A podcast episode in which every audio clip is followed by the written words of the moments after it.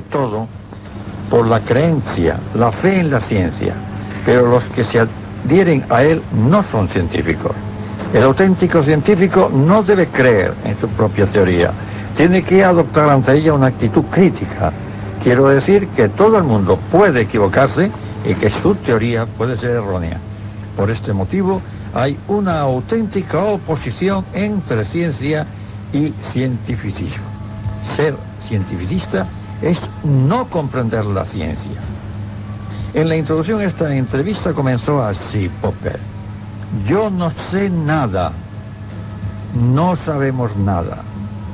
El conocimiento científico en sí es solo por conjetura, no es más que hipotético. También recientemente otro filósofo de la ciencia, Douglas Schapper, ha declarado, los absolutos en la ciencia son muy difíciles de mantener. Evidentemente, nos encontramos a años luz ¿eh? de aquella otra orgullosa ciencia del pasado, sin ir más lejos del siglo pasado. Heisenberg, Heisenberg también tiene unas palabras muy duras para estos cientistas o cientificistas, que de los dos modos puede decirse. Eh, como tenemos unos minutos, no resisto la tentación también de leer unas declaraciones suyas. Por Dios. Son muy interesantes, ¿eh? Por Dios, no se resista. Porque encajan muy bien estas considera consideraciones previas para ir delimitando un poco sí. los, los campos. ¿eh? Sí, sí. Eh. Heisenberg se expresó así. Los positivistas son sobremanera hipersensibles a todos los problemas que, como dicen ellos, presentan un carácter precientífico. Recuerdo un libro de Phil Frank sobre la ley de la causalidad en el que el autor rechaza continuamente ciertos problemas o formulaciones con el pretexto de que se trata de restos de la metafísica, de una época precientífica o animística del pensamiento. De esta forma, dice Heisenberg, elimina como precientíficos los conceptos biológicos de totalidad y entelequia e intenta demostrar que las proposiciones que se usan generalmente con tales conceptos no tienen contenido comprobable alguno. La palabra metafísica resulta así, hasta cierto punto, una expresión injuriosa con la que se caracterizan procesos de pensamiento carentes totalmente de precisión. Y más adelante, el profesor Heisenberg añade, en primer lugar, no logro entender por qué el prefijo meta uh -huh. solamente puede ser antepuesto a conceptos como la lógica y la matemática. Frank había hablado de la metalógica y de la metamatemática, y no puede emplearse delante del término física. El prefijo meta significa pura y simplemente que se trata de cuestiones que vienen después, es decir, cuestiones que versan sobre los fundamentos de la disciplina correspondiente. ¿Por qué pues no se ha de poder investigar lo que hay más allá de la física? Pero, según los positivistas, continúa Heisenberg, se da una solución sencilla. El mundo se divide en dos sectores, el de lo que puede decirse con claridad y el de aquello sobre lo que debe guardarse silencio. Por consiguiente, aquí debe guardarse silencio. Pero no hay filosofía tan sin sentido como este, porque no hay apenas nada que pueda expresarse con claridad. Si se elimina todo lo que es oscuro, probablemente solo quedarán algunas tautologías carentes por completo de interés. Veamos ahora qué nos dice, a dónde nos conduce esa otra ciencia tan antigua como el hombre en cuanto a la mayoría de los fenómenos que estudia y la más reciente de todas en cuanto a su aceptación como tal. Ahora soy yo el que está hablando. Estoy refiriendo a la parapsicología o en mi denominación, la parapsicobiofísica. Era interesante conocer esta opinión de Heisenberg, uh -huh. anteriormente de Popper, porque nos habla de una postura que desgraciadamente, aunque en estos momentos cada vez está desapareciendo más, cada vez, en fin, este tipo pertenece al pasado, no a, nuestra actualidad. Sin embargo, todavía hay ser resistentes, ¿eh? todavía quedan eh, ciertos sectores, ciertos núcleos minoritarios, pero todavía quedan. No obstante, como me decía Heisenberg dos años antes de morir, no obstante, eh, esa física cuántica que nos está hablando de unos hechos que se detectan y que sin embargo en algunos momentos pues no se comprenden sencillamente. Y no obstante, están ahí. La física cuántica, eh, yo he dicho más de una vez que aun cuando en ciertos planteamientos, ya he repetido que no estoy de acuerdo, sin embargo, ha venido muy bien porque ha venido a, dar un auténtico palo al, al positivismo en el terreno de la física, precisamente. Por eso ha sido muy interesante ¿eh? Eh, la física cuántica. Y ha sido muy interesante conocer la... otras cosas, claro. ¿eh? Y ha sido muy interesante conocer la opinión de Popper y la de Heisenberg. De Heisenberg, claro, Bien. Entonces, ahora a continuación, pues entonces sería muy conveniente que estableciésemos una distinción, una distinción que yo con frecuencia repito cuando trato o apunto alguno de estos temas relacionados con la filosofía de la ciencia, que es la, diferencia entre conocer y saber. El cientista o cientificista, el positivista, se mueve exclusivamente en el área del conocer. Es decir, observa, eh, percibe unos hechos, establece relaciones entre ellos y formula unas leyes. Y ahí queda todo. Es decir, su conocimiento es un conocimiento periférico de la realidad. Es decir, trabaja sobre el fenómeno. Pero como diría Kant, ¿eh? Eh, no hay fenómeno sin nómeno, no hay ningún hecho tangible, ponderable, si no hay una realidad que subyace y que no se puede medir, que no se puede pesar y que subyace en el fenómeno. Y ahí es donde se encuentra precisamente el objeto de la filosofía, y concretamente de la metafísica o, como decía Aristóteles, filosofía primera. Y por supuesto, en el ámbito del saber es donde también eh, se encuentra este planteamiento nuestro de Dios, puesto que no deja de ser un planteamiento dentro de un proceso metafísico porque nos encontramos más allá de lo físico. ¿Y qué es mejor, profesor, conocer o saber?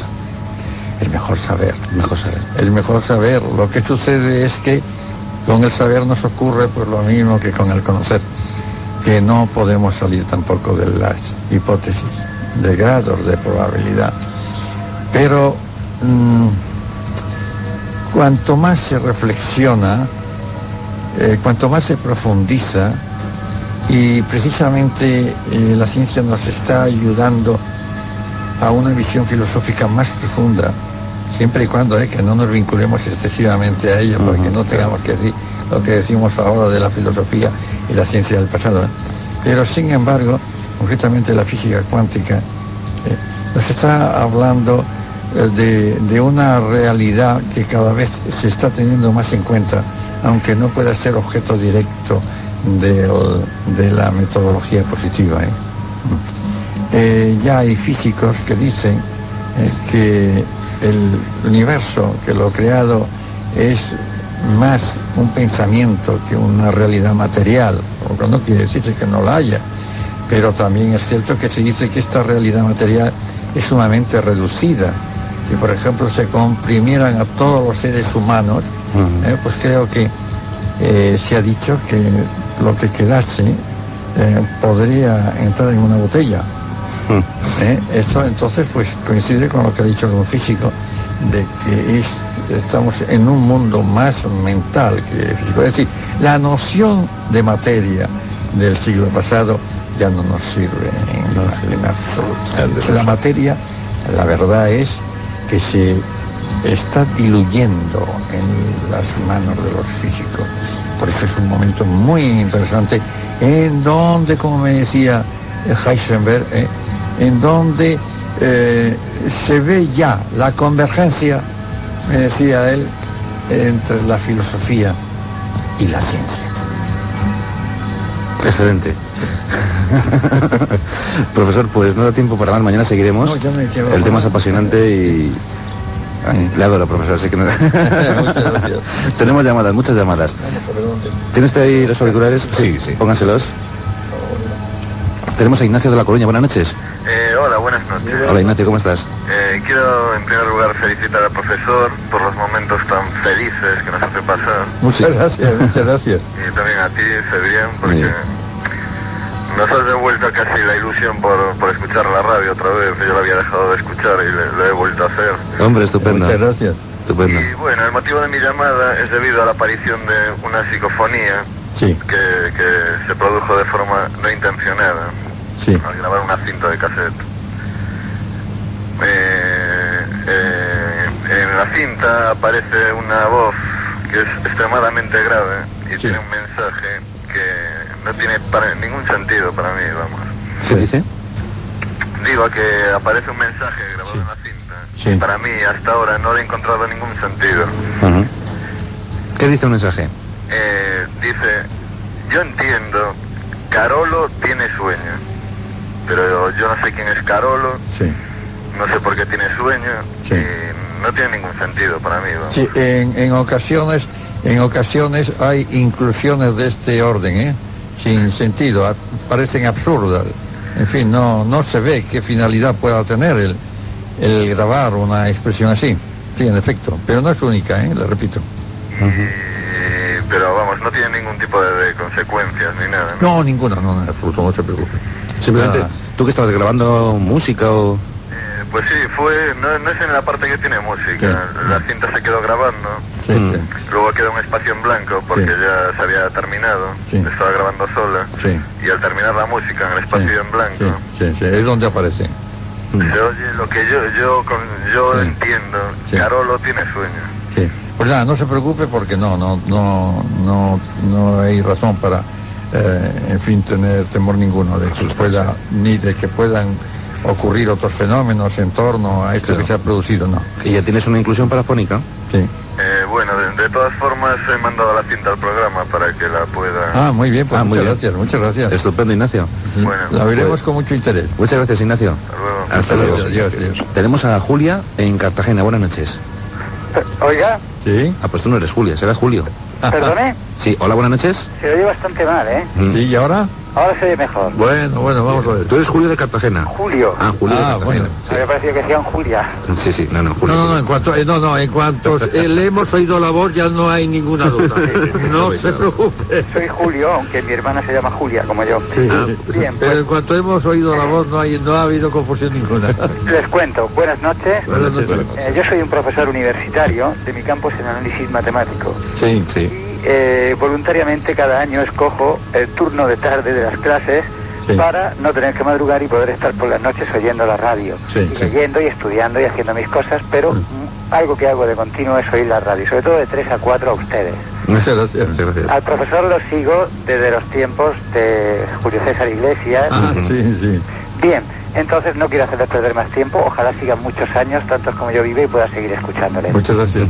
Bien, y entro en comentarle dos cosas muy rápidamente. Sí, Primera de ellas, en conversaciones con compañeros del campo de la física, etcétera, Mm. todos sabemos perfectamente que el tiempo no es más que una convención, que exactamente. lo ligamos a fórmulas que Sí. co- eh, al espacio y a, y a la velocidad, Exacto. en otros casos a la aceleración y al tiempo, Sí, justo. pero en definitiva, cuando algún día el hombre tenga la tecnología necesaria para conseguir que esas variables actúen de forma negativa o se aceleren de alguna otra manera, seguro que se conseguirá también eh, dominar el tiempo en el sentido en que se entiende ahora.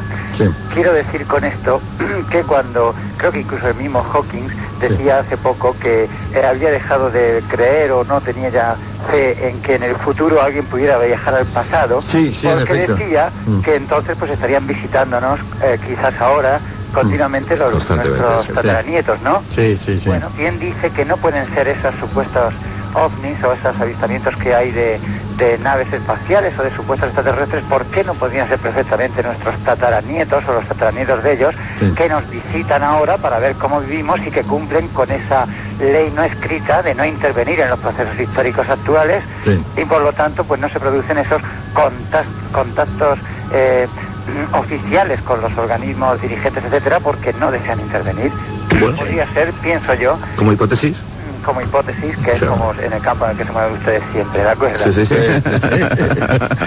Esto es una, una, de las dos cosas que quería comentar. Después les oiré la respuesta por la radio, si le parece. Sí, sí. Segunda cosa, esto eh, no me da vergüenza decirlo, yo he tenido experiencias personales con ácido lisérgico, con otros compañeros tan atrevidos como yo, ¿no? Bien, en algún momento de la experiencia con el ácido lisérgico, nosotros hemos comprobado, mirándonos a los ojos y sin hablar en absoluto, diciendo simplemente mentalmente, eh, contemos hasta tres y digamos la palabra, recuerdo porque es graciosa, zurullo, es una palabra que aquí es muy fácil, muy efectivamente, contar mentalmente uno, dos y tres y decir dos personas o tres al mismo tiempo esa palabra, sin haber habido eh, diálogo entre nosotros solamente, telepatía. Justo.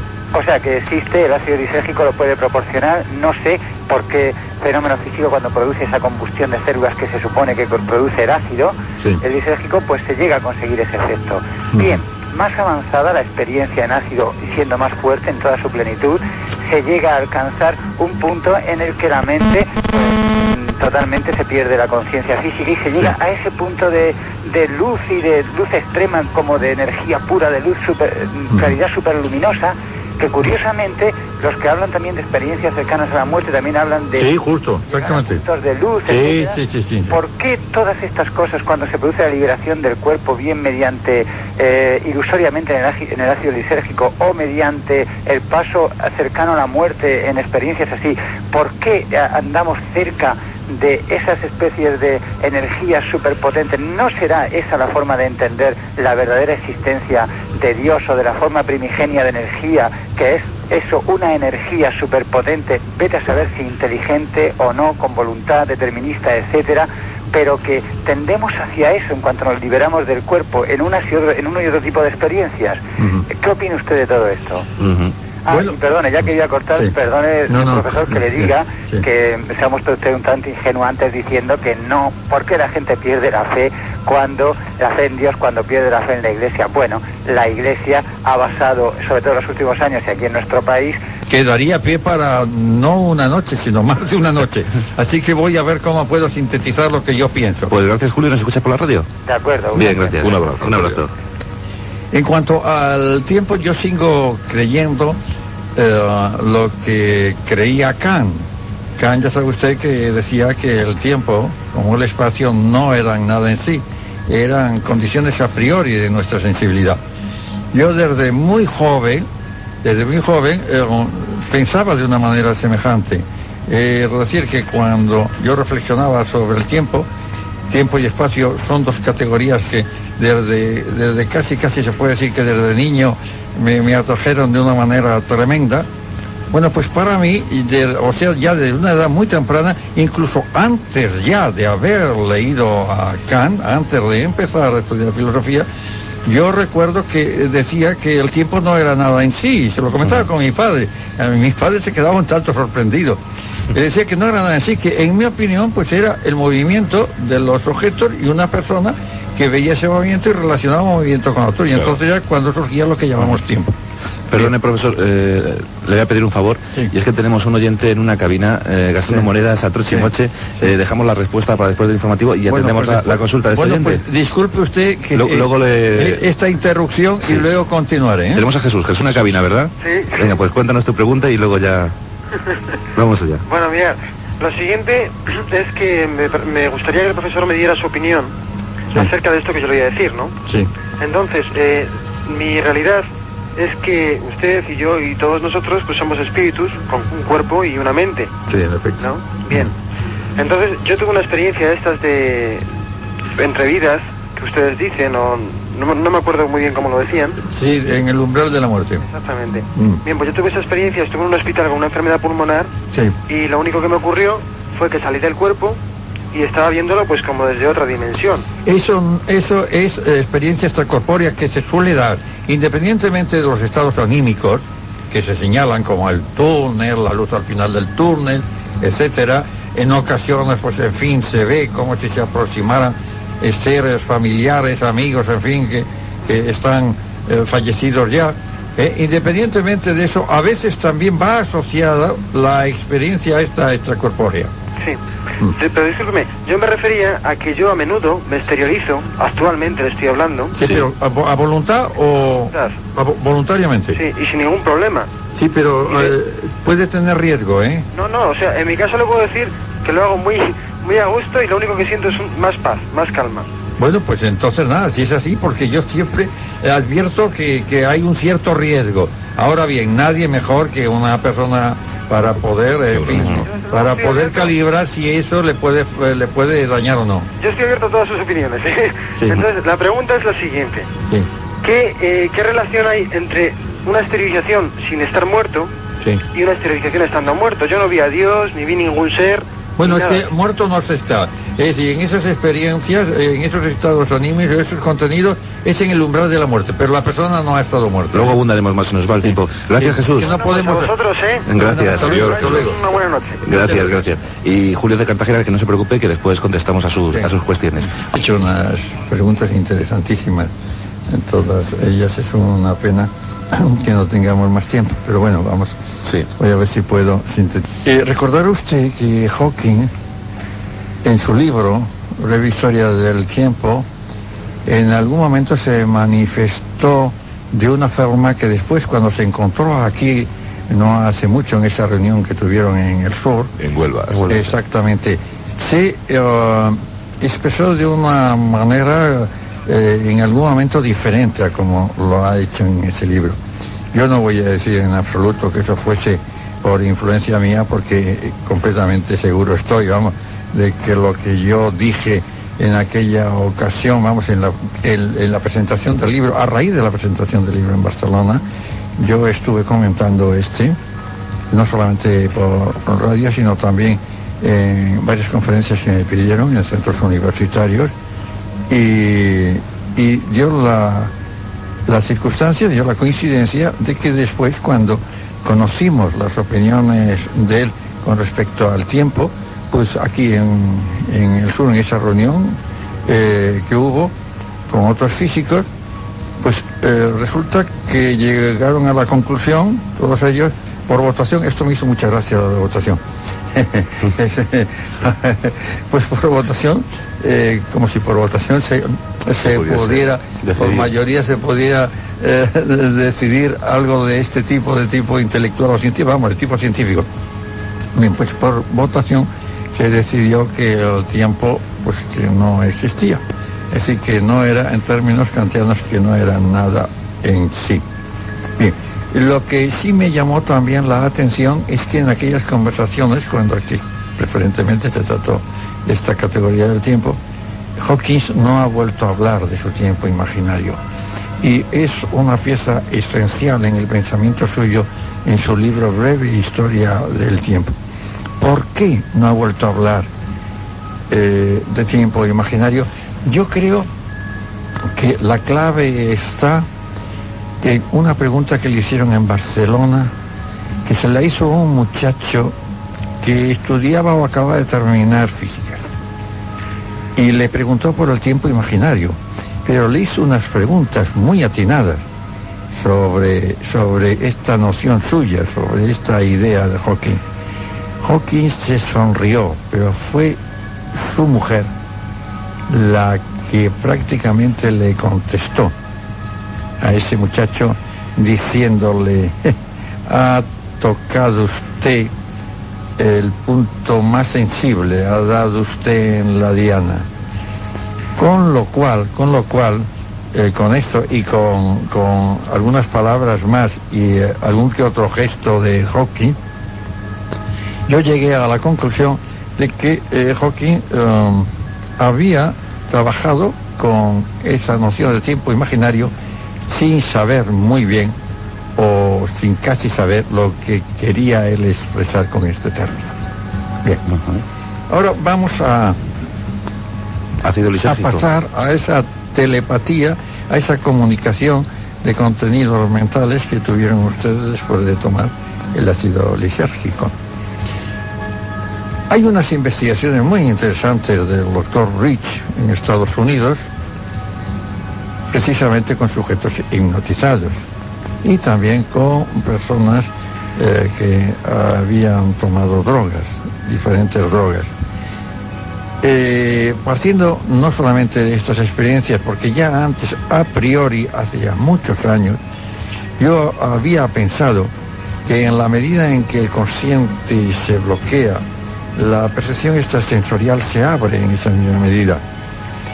yo hice unas experiencias entonces, yo muy joven, eh, mediante hipnosis, eh, haciendo entrar en, estado de trance algunas personas y pude observar que en efecto que aquello que en principio a priori yo suponía, pues eh, a través de estos trances, pues se me confirmaba. Pero lo que más me interesó fueron las experiencias de Rick. Yo prefiero las experiencias de los demás, cuando se tratan de personas, claro está, de, altura científica, a las que yo realizo. Y cuando me encontré, después ya pasado bastantes años, con la de Rick, me llevé una alegría tremenda porque dije, pues anda, ahora sí que puedo afirmar que lo que yo creía, pues es cierto. Pues bien, con esto lo que le quiero decir es que no es solamente opinión mía, es opinión de Rick y de otros. También Bender, mi gran amigo Bender, profesor Bender, desgraciadamente ya fallecido, también pensaba lo mismo, que en la medida en que el consciente se bloquea, en, la medida en que eh, se altera también la conciencia, aunque no haya un gran bloqueo del consciente, en esa medida se abre lo que podríamos llamar la puerta de la percepción extrasensorial. En cuanto a esos contenidos, a esas vivencias, a esas, esas formas subjetivas que aparecen cuando se han ingerido alguna de estas sustancias, yo he hecho experiencias en hipnotizados y les he dicho que iban a, a, tener eh, contenidos mentales eh, correspondientes a la droga que se les iba a dar, que era precisamente ácido lisérgico. Y mire usted qué cosa más curiosa. Lo que me comunicaban, hice más de una experiencia, y lo que me comunicaban después de haberles dado un vaso de agua en estado de trance, un vaso de agua, era muy semejante a lo que nos cuentan, como usted, por ejemplo, los que han tenido esas experiencias con, esta droga. Pues vamos luchando contra el tiempo, profesor. Si le parece, vamos a por más llamadas. Yo espero, yo espero, y con esto quiero terminar, aunque lamento mucho tener que terminar con usted, pero yo espero que en algún otro momento tengamos la satisfacción de escucharle y de recibir nuevas preguntas suyas. Y también algún día, también me gustaría, en fin, que hablásemos de ese punto en el que la matemática y la filosofía convergen. Tenemos a, Carmen, a, Carmen, de Barcelona. Buenas noches. Hola, hola. Cuéntanos. Profesor. Mm, aquí lo tienes. Mucho su programa. Y me interesan estos temas mucho. Muy bien. quería hacer una pregunta, que no sé si hace años lo escuché de usted. Sí. Es que sí puede ser que un espíritu hable por teléfono. Sí. Bueno, mire usted. ¿Nos escucha por la radio, Carmen? No, por teléfono. Ah, por, teléfono. Bueno, pues eh, mire usted, no se puede afirmar que ciertas comunicaciones en donde la voz se identifica como un ser fallecido sean realmente de ese ser. No se puede afirmar. No tenemos elementos de juicio suficientes como para hacer esta afirmación. Lo que sí le puedo decir es que hay, yo tengo un libro, pero hay más de un libro en donde se han recogido experiencias de, este tipo, concretamente, pues uno de ellos se titula, pues, eh, al más allá, por, hablando con, el más allá por teléfono, en donde, pues, eh, se han recogido comunicaciones de esta índole. Es todo lo que le puedo decir. por otro lado, por otro lado, así como, por ejemplo, las causas paranormales, no podemos hablar de otro modo, la causa o causas paranormales están utilizando por medios electrónicos, pues como por ejemplo pues eso, el magnetófono, eh, también, también se han observado inclusiones curiosísimas en, ordenadores.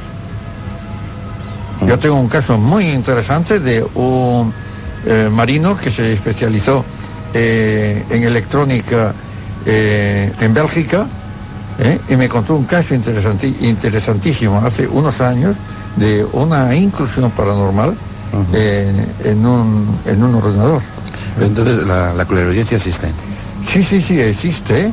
Y, puesto que nos estamos encontrando con, con, hechos comprobados de causas que inciden ¿eh? en ese medio electrónico, pues no hay por qué rechazar que sea paranormal, no del más allá, no se puede afirmar, pero sí podemos decir ¿eh? que puede darse eh, causa o causas paranormales que estén utilizando también el teléfono, lo mismo que utilizan el magnetófono. Pues muchas gracias Carmen y buenas noches. Tenemos a Santiago en Badajoz, buenas noches. Hola, buenas noches. Hola, Santi, cuéntanos. Eh, mire, buenas noches y enhorabuena por el programa. Muchas gracias. Eh, yo lo escucho todas, todas las noches porque trabajo de vigilante. Ah, eso muy bien. Pero todas las noches que estoy de noche lo, suelo escuchar, ¿no? Muchas gracias. Y entonces yo quería hacer una pregunta porque yo leo muchas cuestiones de estas sobre apariciones y demás, ¿no? Sí. Entonces hoy, leyendo el periódico, entonces al ser un periódico del nivel regional, pues venía muy escueto el, artículo. Entonces hablaba sobre una aparición a una mujer de La Coruña, ¿no? Que dice que el mundo acabará de aquí a 10 años. Bueno. ¿No? Sí, sí, sí, sí. formación de dos soles. Sí, sí. Y entonces decía en el mismo artículo que eso estaba ya en, conocimiento de científicos, que podía que si quería era si usted sabía algo para ampliarme un poco más esa, esa cuestión. Pues mire usted, no conozco, no conozco este caso de, de esta persona que usted cita. No lo conozco, pero sí me han llegado noticias de muchísimas supuestas videntes eh, eh, eh, la mayoría mujeres, no sé por qué, la mayoría de las videntes son mujeres. Bueno, pues, bueno, sí, se podría decir por qué, pero sería un poco largo de explicar. bueno, pues, es que no me dejan hablar porque se están riendo. Mire, mire, usted, además, como estamos al final de, de un milenio, pues entonces se piensa que, eso, que, eh, es el momento, en fin, de, que ocurran todas estas cosas, en fin, desastres tremendos, cuando además lo que se dice que sucedió en el primer al fin del primer milenio no es cierto. Hoy se sabe que fue un invento en el siglo XVIII. La tesis doctoral de Ortega, de Ortega y Gasset, precisamente basaba sobre su investigación sobre el terror que se decía que había habido generalizado a fin del, del primer milenio. No es cierto, fue un invento del siglo XVIII. Y luego hay un trabajo muy bonito, muy bonito, muy interesante y, en fin, y, realizado muy a fondo del profesor Eloy Benito, que tuvo la atención de mandármelo eh, a raíz, de fin, de haber hablado yo precisamente de, de, esta tesis doctoral de Ortega, en donde es lo mismo, es decir, la, defiende la misma tesis de Ortega, que no, no, que, que no hubo ese terror que se dice, ni muchísimo menos, sí en algún momento, ¿verdad? Por aquello, en fin, de que todos sabemos, ¿no? Que el diablo iba a estar encadenado mil años y que después se le iba a soltar y que, en fin, eh, todo esto que es conocido de todos. Pero generalizado, como se decía, de que la gente poco menos, en fin, que se iba a la calle y que daba todo a los necesitados. Eh, eh, eso no existió. Todo eso fue un invento del, siglo XVIII. Pero ahora, a fines de este milenio, pues eh, afortunadamente, claro, de, una manera, de una forma, pues en fin, pues muy, muy reducida, pues eso, se, se circunscribe a unas cuantas, generalmente son mujeres, a unas cuantas videntes que por ahí, ¿verdad? Pues están diciendo que han recibido información que si se les aparece la Virgen, que si no sé qué, que si un extraterrestre, ¿eh? Eh, que esto se va a acabar, que el mundo se va a terminar y afortunadamente, afortunadamente, claro, eh, tienen una credibilidad tan, tan reducida Usted es uno de, ellos, usted es una de esas personas que no se lo han creído. En fin, que por eso me, lo pregunta usted a mí, como si yo supiera de todo. ¿eh? O sea que voy a advertirle que la opinión que yo le doy no es porque yo sepa más que usted, sino simplemente porque me he preocupado un poco de estas personas que vaticinan y he llegado a la conclusión de que no hay nada más que pura imaginación. Pues esa es la respuesta, Pura imaginación. Muchas gracias. muchísimas gracias. gracias. Nos llama Mercedes de Barcelona, no, no entra en antena, pero sí nos pregunta porque su hija está muy preocupada, está obsesionada con la idea de la muerte. ¿Por qué? ¿Cuál, ¿Qué edad tiene su hija? Pues imagino que joven, imagino que joven. Eh, Mercedes lo que le pide a usted es algún comentario sobre, sobre la muerte. Eh, ¿Va a estar aquí con nosotros o pues ya? no, pero simplemente puede apuntar usted algo y mañana si quiere abundamos en el tema. Pero concretamente, ¿y la eh, pregunta suya cuál es? Que su hija está obsesionada con la muerte. Imagino ¿Y qué, forma hay de quitarle esa obsesión? Que le preocupa, que le preocupa. Pues no, le puedo decir más, pues es lo que nos ha dicho. Bueno, claro, eh, tengo pocos datos para, en todo caso que no... para poder enfocar el problema. Únicamente lo que sí puedo decirle es lo siguiente. pues... A mí, a mí es la muerte, pues claro, como no, como a todo el mundo.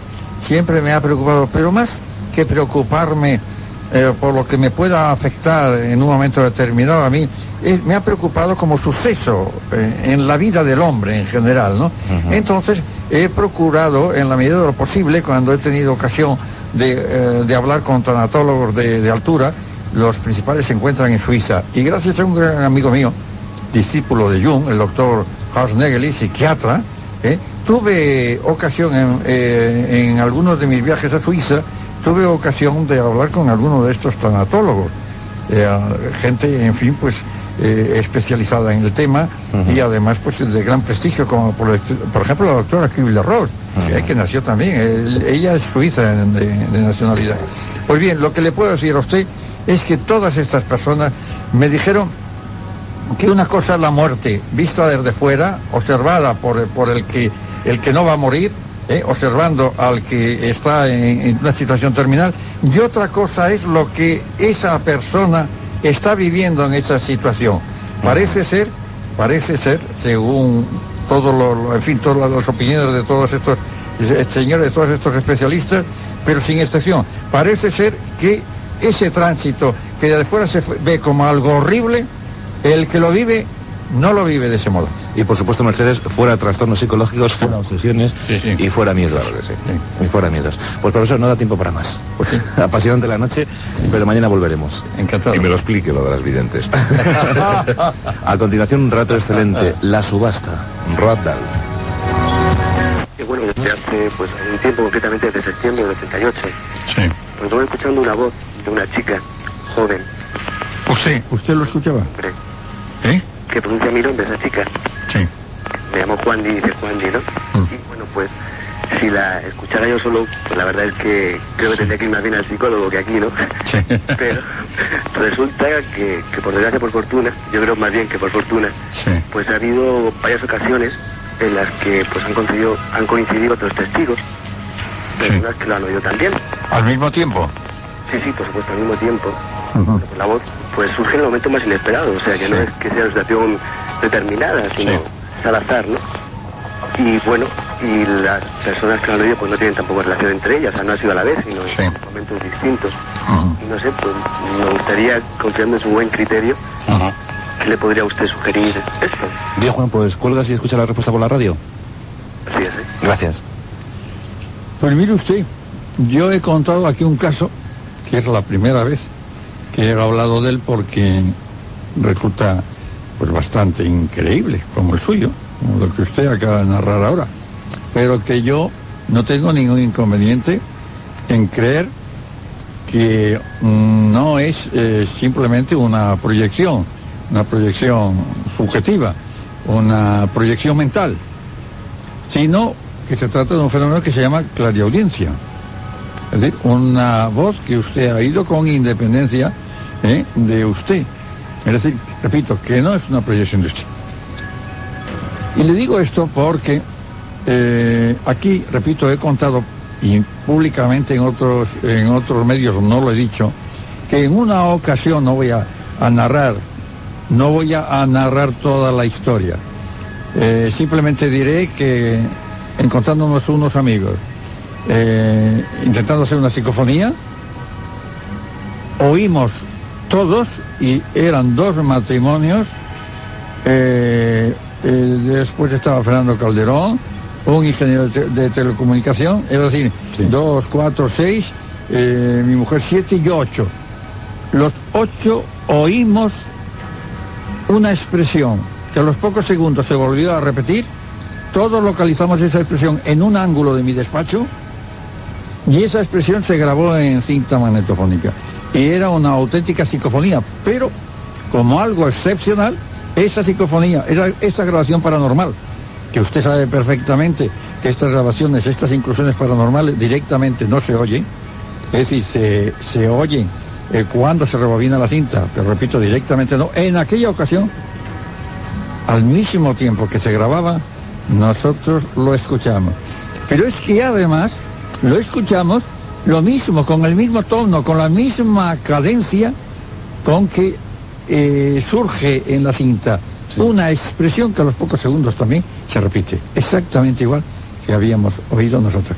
Y yo le aseguro a usted que entre los que estábamos allí eh, había dos médicos, eh, ya conté lo que ocurrió con una ah, de las señoras, en fin, que quedó enormemente afectada por no seguir la indicación mía de si era alguna persona de las presentes demasiado impresionable que, no estuviese presente, pues bien, puedo asegurarle a usted que ninguno de los que estábamos allí pues eh, se les podía, se nos podía considerar como esquizofrénicos.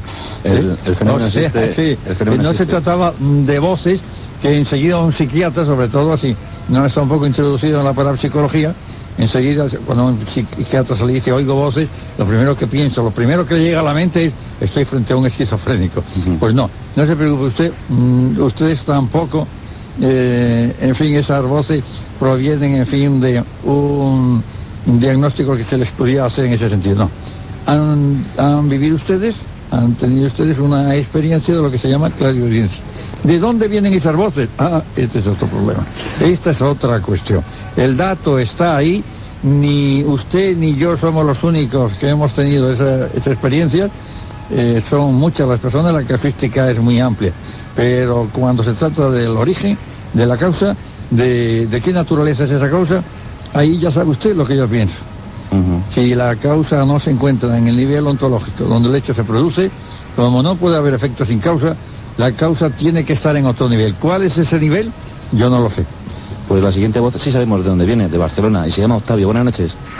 Hola, buenas noches. Hola, buenas noches. Yo le quería hacer una pregunta hablando de lo que es el factor tiempo, espacio y movimiento. ¿Se puede ser que en torno a nosotros se muevan unos seres de una dimensión a una velocidad que no los podamos ver, igual que pasa a veces con las, eh, las cintas magnetofónicas, mm. esos seres solo se puedan a través de un espejo? Por ejemplo, yo eh, trabajo de vigilante y miro a través de una cristalera hacia adelante, mm. pero también tengo unos espejos que me reflejan lo que tengo atrás. Y a veces me parece ver a través de los espejos cosas que al volverme realmente no las veo, pero veo, no sé, un movimiento. A veces creo que en torno a nosotros puede haber unos seres, no sé si son de dimensión o algo que, se mueve a una velocidad que no llegamos a apreciarla. Eso que solemos decir a veces de que a través del radillo del ojo al volvernos vemos. Esa es mi pregunta. Muy bien, muchas gracias Octavio. Te contestamos por la radio. Adiós, Octavio. No es necesario, no es necesario con, eh, suponer que se muevan a tal velocidad que precisamente por la velocidad de ese, de ese movimiento pues nosotros no los captemos. No, simplemente con que estén en otra dimensión. Lo mismo que nosotros que estamos en las conocidas tres dimensiones, eh, podríamos ver perfectamente a seres bidimensionales sin necesidad de movernos rápidamente ellos podrían vernos, pero cuando nosotros nos acercásemos a, su, a, su, a su nivel, ¿eh? nos acercásemos a su mundo, por decirlo de algún modo. Y en cambio ellos no nos verían a nosotros, aunque estuviésemos, aunque estuviésemos quietos, no nos verían a nosotros. ¿Por qué? Pues que precisamente en su estado bidimensional no podrían salir, salir de un plano, por decirlo así, no podrían levantar los ojos ¿eh? porque ese levantar está ya en la tercera dimensión y ellos no se movían en tres dimensiones. O sea que nosotros veríamos eh, a estos seres bidimensionales, aunque estuviésemos eh, quietos, ellos no nos verían a nosotros y en cambio nosotros sí les veríamos a ellos. Pues creo que tenemos una llamada más. Eh, quedan pocos minutos, dos o tres minutos, y esa llamada vendrá de Gijón, creo, profesor. Lo de otras dimensiones es apasionante. Pensar que tenemos otras dimensiones por ahí pululando. No hay nada para hablar ahí, ¿vale? Lo de los aportes. Pues no se, puede, no se puede descartar. Lo que ocurre es que tampoco se puede afirmar. No se puede afirmar. No, tampoco. tampoco Ahora, es un, para mí es un recurso, es un recurso cuando manejo hipótesis porque creo que por economía de hipótesis esta es la primera que hay que considerar antes de esa otra del más allá, etc. Pues Gijón no puede ser, pero sí Madrid. Santiago Madrid, tienes un minuto. Buenas noches. Sí, buenas noches. Hola, buenas noches. Vamos a ver, quería comentar del profesor un par de temas. Pues tienes 30 segundos, cuéntanos. Vamos a ver, el primer tema, él comentó un par de veces que, que en situaciones